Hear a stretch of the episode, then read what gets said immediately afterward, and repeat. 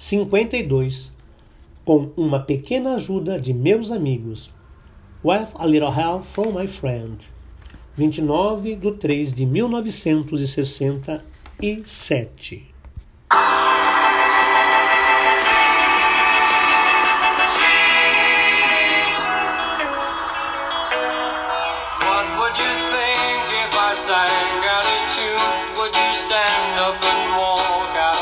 O primeiro mês do ano letivo estava chegando ao fim. Esse mês equivale ao terceiro mês do ano de 1967 e coincide com o início do outono. Uma das estações que mais o atrai, talvez pelo fato de os dias serem mais cinzentos e as tardes mais frias, remetendo-o a uma solidão que favorecia a reflexão sempre associava o outono à poesia. Também no outono perdia-se e custava se reencontrar. Qual náufrago perdido num oceano sem fim envia mensagens como aquelas colocadas em garrafas e lançadas ao mar, ou às vezes, como aquelas de um futuro distante onde as mensagens são enviadas eletronicamente por um meio de comunicação totalmente diferente dos conhecidos nessa época. Enviou uma mensagem para si mesmo e, como estava muito distante de si, não recebeu a mensagem. Às vezes perdia-se de si mesmo, e, embora buscasse por todos os meios reencontrar-se, a tarefa se tornava inútil, pois vagava por caminhos e lugares desconhecidos que não pertenciam ao habitat. Encontrava-se em espaços sombrios e misteriosos onde não se reconhecia em nada Portanto, a busca incessante que fazia de si mesmo não surtia efeito.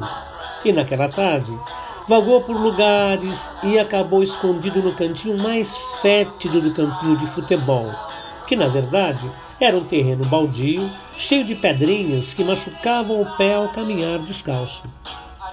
Sentiu-se descalço e nu em um ambiente cercado por pequenos arbustos, poeira e concreto, sob um céu da cor de chumbo, não sabia se era o céu que estava acima de seus olhos. Deitado na grama, de barriga para, para cima, o que causava coceira nas costas, foi tomado por uma sonolência gostosa a qual não conseguiu resistir. Dormiu ali na relva do campinho, sonhando um sonho tão estranho que nem mesmo Salvador Dali e René Magritte ousariam retratar em suas obras caía de algum lugar que não soube distinguir e afundava no espaço escuro, sem borda, sem fundo, embora tudo estivesse envolvido em escuridão, viu algo que não saberia descrever. A silhueta de um homem de costas com um chapéu coco e um casaco preto. A silhueta dele, projetada simetricamente na cortina grenar, era como uma porta aberta que mostrava um céu azul e nuvens brancas preenchendo a mesma silhueta. Acordou no solavanco e colocou-se em pé o mais rápido possível. Parecia perdido até voltar à consciência de onde estava, o que fazia e por que ali permanecia. Era o fundo do campinho, agora imerso na escuridão da noite. De vez em quando, um carro com seus faróis iluminava as paredes laterais do campinho por alguns segundos e, então, compreendeu que a noite era a escuridão que desabava pesadamente sobre si. Correu para casa e uma sensação de prazer misto de solidão, tristeza e temor abraçou de forma inevitável. O que o fez correr para a avenida, agora toda iluminada, projetando o vulto de uma ou outra pessoa que chegava às suas casas vindas do trabalho ou de algum lugar qualquer. Lembrou-se da mensagem que havia enviado. Ela agora havia encontrado o destinatário. Ao recebê-la, viu que seu conteúdo assinalava que deveria pedir ajuda. Só conseguiria fortalecer-se e sair dessa imensa solidão se contasse com uma pequena ajuda de seus amigos. Só assim conseguiria sair da armadilha da vida que prende na cela da tristeza e serve um prato cheio de solidão.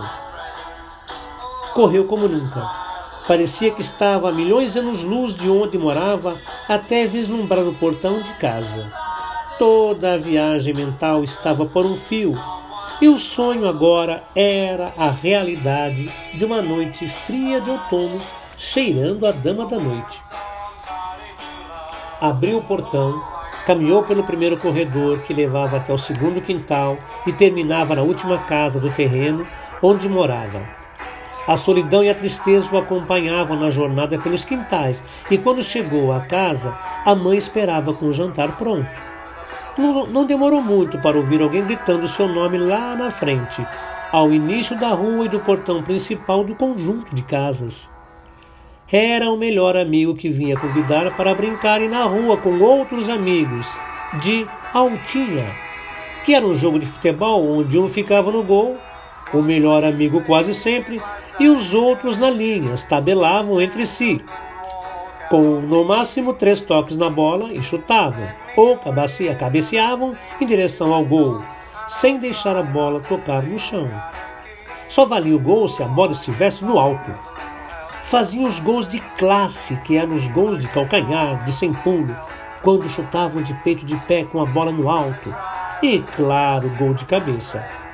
Quando erravam o alvo, no caso gol, marcava ponto para o goleiro, depois de certo número de erros ao alvo, o último que cometesse o último erro ia para o gol e o goleiro trocava de lugar com este. Engoliu a comida, literalmente. Calçou o tênis, saiu correndo para a rua, fazendo agora o caminho inverso do que fizera ainda há pouco. A solidão, a tristeza e os pensamentos de antes desapareceram assim que chegou junto ao grupo que já berrava e corria e sorria, tocando a bola uns para os outros, como se a pelota fosse uma pluma leve igual ao sereno que logo chegaria. Com essa ajudinha dos amigos, esqueceu os acontecimentos da tarde e ingressou em um novo tipo de desafio: fazer gol no melhor amigo. A vida é engraçada. A todo momento lança um tipo de desafio, convidando a todos a participar desse jogo mas sem o direito de recusar, cabendo apenas o direito de superar ou sucumbir a ela. Só conseguia superar e não sucumbir com uma pequena ajuda dos amigos. What a little help from my friends. Quando a coragem faltava, via no mal o líder da turma por todos e quem sempre dava a última palavra. Acreditava que ele não tinha receio de nada. Outras vezes, quando o amor lançava suas garras, via via-se como Douglas, que namorava sua amada. Também se via como o Zé Luiz, de vez em quando, principalmente quando a música o abordava e queria dominá-la através das canções tocadas e cantadas ao violão. Em todas as vezes queria ser o Vitor, síntese de tudo o que era vanguarda para ele. Então, só assim, com uma ajudinha dos amigos, conseguia superar os desafios da vida. O outono é maravilhoso, pois não é nem frio nem calor. Chove às vezes, mas a chuva é tão fininha que parece um sopro molhado e nem chega a molhar totalmente o chão ou a gente. O jogo acontece sob esse panorama: garoa fina, sopro molhado, luzes fracas dos postes que iluminam tal e qual as luzes de velas nas noites de apagão que alumiam as casas. Nem mais uma luz no final desse túnel estreito que é o pensamento, só lampejos de luz e cores na lembrança dos olhos aquarela dela, que sumiu nas sombras da noite quase fria desse outono, onde acaba de fazer um gol de cabeça. As estrelas tentam furar a camada de névoa que quase encobre todo o céu e o brilho de cada uma delas se assemelha ao brilho dos diamantes mais refinados. Aquela nuvem que escapa solitária e quase esbarra no horizonte é sombra na noite escura e se parece com a moldura da face de um anjo. Um anjo que escapou por nunca lhe ter pertencido. Criar desenhos e pinturas nesse céu azul marinho ou será negro? com pontinhos prateados salpicando aqui e ali. Os pequenos diamantes que estão colados no teto do infinito parecem brincar e sorrir na insignificância cá embaixo. É exatamente nesse momento fugaz que houve o apito do guarda noturno, como se fosse uma senha para que cada um vá para casa. Turma, o juizado de menores vem aí, vamos embora, alerta o Mauro. E num piscar de olhos, a rua está novamente deserta. Antes de entrar em casa, estica o olhar para aquele céu misterioso e a imagem da nuvem agora se parece com o rosto dela, de Lucy. Aquele céu forrado de pequenos diamantes prateados lhe dizem que Lucy está no céu com diamantes. Lance in the Sky of Diamond. Sorri para a noite, acena para a nuvem. Está na hora de dormir e sonhar um sonho novo.